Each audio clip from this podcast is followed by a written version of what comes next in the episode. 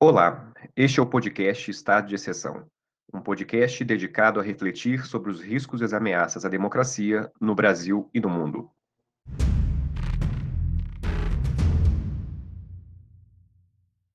Siga o podcast Estado de Exceção no Twitter para acompanhar mais conteúdos sobre as ameaças à democracia no Brasil e no mundo e dê cinco estrelas no Spotify para impulsionar nossa luta contra o autoritarismo.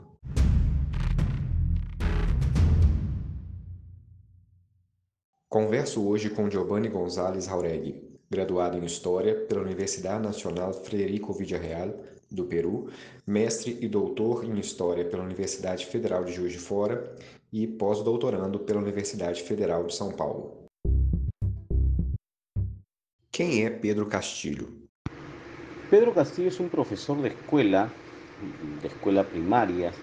Él tiene en su mérito eh, político haber sido dirigente estudiantil y haber encabezado una huelga magisterial el año 2017. Una huelga que, cosa curiosa, ¿no? fue apoyada por el Fujimorismo en ese momento que tenía mayoría en el Parlamento y que era opositor al gobierno de Pedro Castillo. Él viene de un sector más radical de la izquierda, pero al mismo tiempo conservador, porque él es cristiano ya, entonces el problema con Castillo es que él participa como invitado en un partido político llamado Perú Libre, que es el partido de un ex gobernador regional del centro del Perú. Él va como cabeza de la plancha presidencial, iba también este personaje, ex gobernador que ha sido sentenciado, es uno de los pocos gobernadores que tiene sentencia firme por corrupción por eh, malversación de fondos para un hospital y muchas cosas eh, eh, negativas que tienen muchos gobernadores regionales en el Perú, que principalmente son de izquierda. Entonces Castillo llega a esta elección representando este partido. Y lo interesante de su representación es que su apoyo está en el ala izquierda más radical del magisterio hay un sector, hay un sindicato que se llama el SUTE, pero a ese sindicato hay otro paralelo, ¿ya? Y entonces él pertenece a este sindicato paralelo. Entonces estas situaciones hicieron que determinados sectores de izquierda no lo quisieran apoyar, porque lo que ocurre es que estos sectores que apoyan a Castillo, que apoyaron a Castillo, son vinculados a Sendero Luminoso, este grupo subversivo maoísta que atentó contra el Estado peruano entre los años 80 y, y 2000. Entonces ellos han decidido eh, ir por otra vía, que ya no es la lucha armada por el momento, como lo llamó su líder, que estaba en un recodo de la lucha, por lo tanto ahora la acción tenía que ser política. Intentaron inscribirse como partido político, pero no se les permitió por haber sido un grupo subversivo. Entonces eso lleva a que ellos tengan que apoyar a otro grupo y apoyan obviamente al grupo de Castillo y Cerrón, porque hay un tema interesante en todo esto no necesariamente toda la izquierda fue junta. En el Perú la izquierda es todos, como se dicen, quieren ser cabeza de león, pero terminan siendo solo cola de ratón, ¿no? Entonces no terminan de integrarse y siempre terminan divididos, porque como lo escribió hace poco una integrante de la izquierda limeña, hay una izquierda urbana y una izquierda rural, nada más clasista eh, que ese comentario. Pero en fin, el tema es que el señor Pedro Castillo es un personaje que viene de esta formación y él estudia una maestría en una universidad de poco prestigio y su tesis termina siendo un plagio. Eso ha sido pasado por agua tibia, como se dice, sin ningún mayor eh, cuestionamiento de muchos sectores académicos, de progresistas de izquierda, porque se le perdona todo por ser maestro de escuela rural, pero lo interesante es que este señor hace mucho tiempo no dictaba clases porque estaba en pleno ejercicio de su labor como dirigente. Él gana eh, la segunda vuelta, el segundo turno, porque hay una coalición. El gran partido, eh, o el partido más importante, el partido político más importante en el Perú del siglo XXI es el antifujimorismo. Por obvias razones, ¿no? Pero también porque se ha creado una narrativa donde todo lo que sea Fujimorismo es malo. Sí, Fujimori rompió el orden constitucional en el 92, Fujimori se convirtió en un dictador, hubo violaciones de derechos humanos sobre su gobierno, durante su gobierno, pero eh, cuando Fujimori cae, Keiko Fujimori, su hija, se queda a rendir todas eh, las investigaciones que estaba haciendo el Congreso de pronto a su papá. Sin embargo, pues eh, no era candidata a nada. En ese momento la izquierda limeña, la progresista, la celebraba, aplaudía, decía que era un ejemplo a diferencia del corrupto de su padre. Keiko se vuelve una opción política el 2006 al ser la congresista más votada y eso es un problema porque se convierte en una opción política y el resurgimiento del Fujimorismo y de los odios. Cosa curiosa porque el Fujimorismo en el año 90 llegó con los votos de la izquierda al poder intentaron eh, copar al Estado durante los años 90, cosa que no se pudo porque Fujimori decidió eh, alejarlos del poder. Pero ellos crearon narrativas dominantes, porque hay una izquierda progresista académica que crea narrativas y que muchas cosas que se le incluyen al Fujimorismo no necesariamente son ciertas, ¿no? Eh, por ejemplo, que Fujimori renunció por FATS. Eso es una afrenta para el pueblo peruano que él desde Japón renunciara por FATS. Eso no fue verdad. Él mandó a su edecán y renunció. Lo que, con esta explicación lo que quiero decir es que el antifujimorismo se ha, se ha hecho muy fuerte, ¿no? Y los pocos logros que él tuvo han sido, pues, eh, eh, ¿cómo se podría decir?, negados. Y a él le debemos la estabilidad económica. No creo necesariamente lo del terrorismo porque eso ya venía desde los gobiernos de los 80 con alguna planificación. Él va a cosechar esos logros, eso sí es cierto, él lo va a cosechar y va a ponerle énfasis, ¿no? Sin embargo, pues eh, el Fujimorismo termina siendo un grupo que tiene sus seguidores porque es una derecha popular, emprendedora, porque el Perú de los 80, en plena crisis económica, el peruano fue muy emprendedor y resurgieron o surgieron grandes emporios comerciales del trabajo de estos peruanos. Entonces, eh, Castillo gana por eso, pero Castillo gana en una especie de coalición de segundo turno entre una izquierda radical que no quería la izquierda limeña, ya que la llama de izquierda caviar, y que el líder, el señor Cerrón, el gobernador regional, procesado por corrupción y condenado por corrupción, eh, no quiere la izquierda caviar. Castillo se apoya en la izquierda caviar, en los, en los medios que ellos manejan, en los intelectuales que operan para ellos, y logra pues aglutinar sectores que están en contra de Keiko Fujimori y le gana a Keiko Fujimori por un, margen pequeñísimo, pequeñísimo, si no me equivoco, de 40 mil votos. Entonces, estas situaciones son un poco problemáticas porque él carece de una mayoría que lo haya llevado al poder del todo. O sea, la votación fue muy, el, margen de, victoria fue muy reducida y se eh, esgrimieron argumentos pues de fraude, ¿no? Fraude electoral, cosa que no se pudo comprobar necesariamente. Sin embargo, pues no tenía mayoría en el Congreso, porque lo interesante es que desde el gobierno de Fujimori al votante peruano le quedó una lección, no darle mayoría a ningún grupo, aunque lo tuvo Keiko, sin, sin mal no recuerdo, 2016, y fue un desastre, ¿no? Fue un desastre porque era la oposición, eso era lo curioso, o sea, ningún gobierno ha tenido mayoría desde el 2000. La oposición la tuvo en algún momento con Keiko Fujimori, fue un desastre y nos llevó al punto en el que estamos ahora.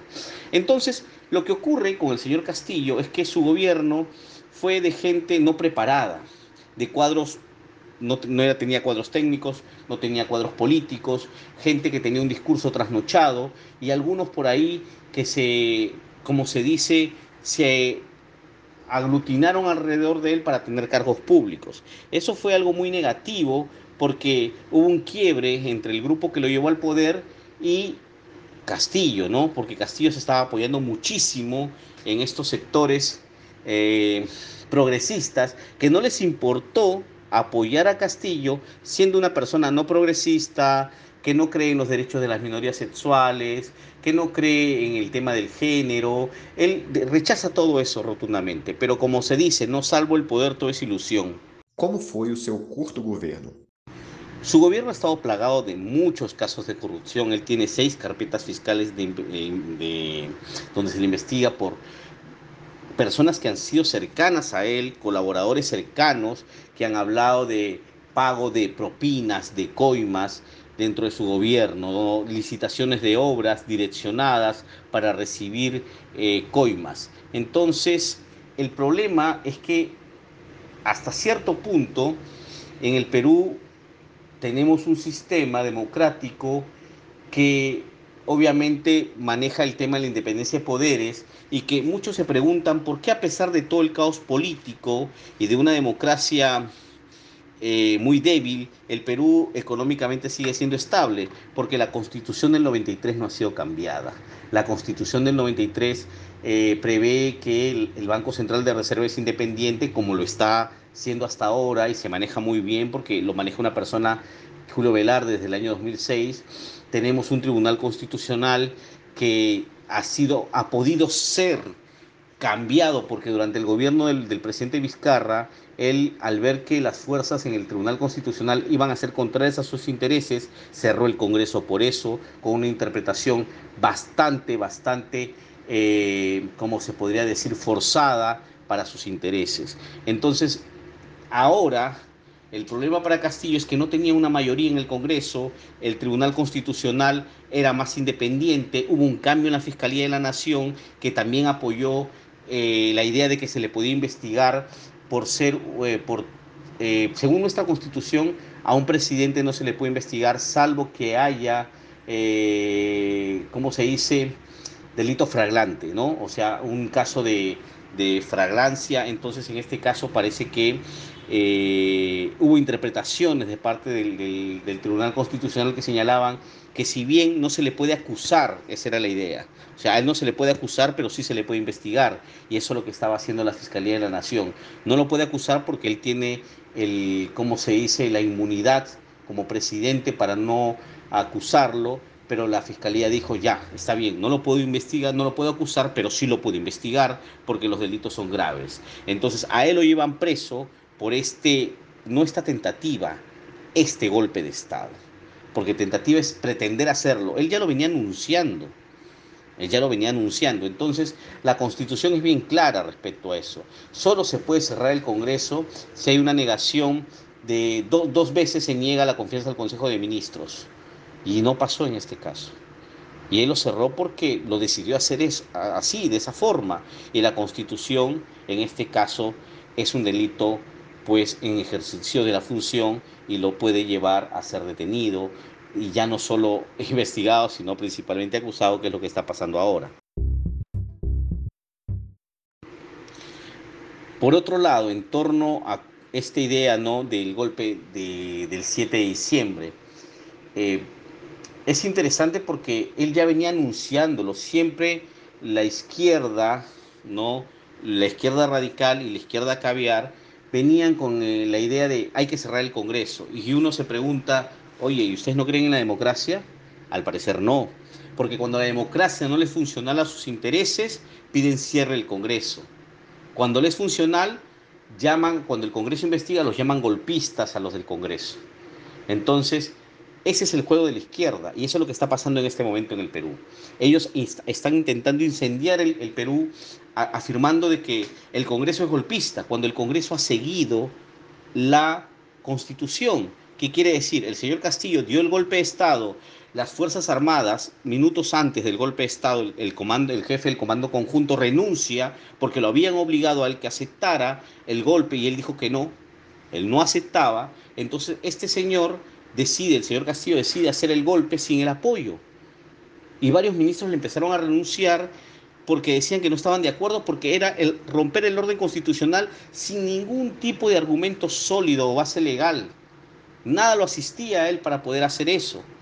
Y entonces las Fuerzas Armadas le dieron le dieron pues la espalda y decidieron no apoyar porque era una ruptura del orden constitucional. El Congreso, que supuestamente lo iba, iba a debatir una moción de vacancia, pero no tenían los votos los congresistas, ahora muchos congresistas que lo apoyaban decidieron votar a favor de la vacancia.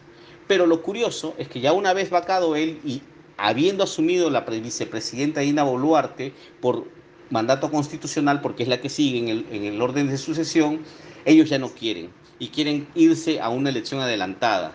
La pregunta es ¿por qué? Si la señora Dina está en una plancha presidencial ella tiene que terminar el mandato del presidente Castillo.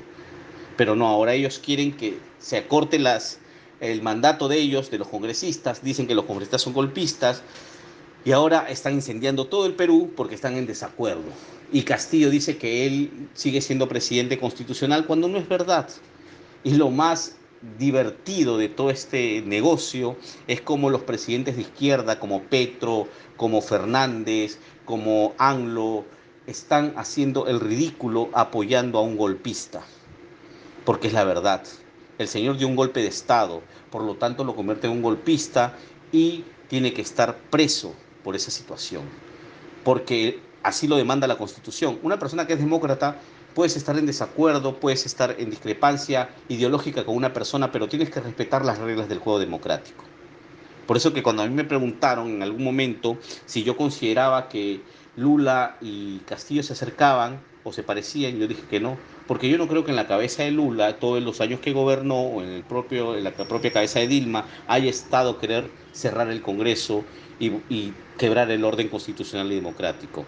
El señor lo hizo porque quería, quería hacerlo y porque sabía que tenía todas las de perder con las investigaciones fiscales. Él tiene muchas cosas que explicar por dineros depositados a sus familiares, obras entregadas por sus amigos y por coimas recibidas. O Congresso peruano derrubou a tentativa de golpe de Castilho e convocou Dina Baluarte, sua vice, para assumir o governo. Quem é ela? Y en el caso de Dina Boluarte, la cosa es muy sencilla. Ella, ella es una persona que trabajaba en la función pública, eh, es una persona de provincia, ella iba como segunda vicepresidenta, sin embargo, cuando eh, este gobernador, que era el presidente del partido, le dicen que no puede eh, participar en la elección porque es una persona condenada por corrupción, ella queda como primera vicepresidenta. Entonces, eh, ella es una mujer que está intentando, y ella lo dijo, ¿no? Acompañar al presidente Castillo, si él renunciaba o lo acaban, él se iba con ella. Pero ella lo acaba de decir hace unos días, que eso sí era cierto, que ella se iba a ir con él, pero que lo que ha hecho que ellos se separen es el golpe de Estado que él dio. Porque hasta ese punto no la acompañaba. Porque él decidió romper el orden constitucional y ella es muy respetuosa de las leyes. Entonces, ella ha sido convocada por el Congreso, ella tiene una investigación fiscal también y una investigación congresal, donde le van a inhabilitar porque ella no renunció a un cargo eh, privado cuando ya era funcionaria pública, era vicepresidenta y ministra. Entonces, el Congreso, en un acuerdo político, decidió archivar la denuncia para que ella pueda asumir. ¿no? Eso también ha hecho que muchos sectores radicales eh, no la quieran. Y es un tema interesante porque supuestamente los radicales eh, de Perú Libre, así se llama el partido, y los caviares están ahora de la mano para traerse abajo al gobierno, para intentar incendiar todo lo que pueden. Los escándalos que están habiendo ahora de movilizaciones, muchas de ellas pagadas, sin duda alguna, porque ¿Cómo los campesinos se van a trasladar en camionetas 4x4 si son gente que sabemos que económicamente no tienen esos recursos, ¿no? Y esto proviene del narcotráfico y la minería ilegal, ¿no? El financiamiento de estas marchas. A nova governante já declarou o país em estado de exceção novamente. Quais as perspectivas mais imediatas para o Peru e sua democracia? El tema de la democracia en el Perú es que mientras la constitución no cambie, tenemos garantizada la independencia de poderes y es por eso que hemos podido solucionar rápidamente la sucesión constitucional, ¿no? O sea, se, solucionó rápidamente, el presidente fue vacado, asumió su vicepresidenta, si ella renuncia lo asumiría el presidente del Congreso, eso sería lo lógico en nuestra democracia.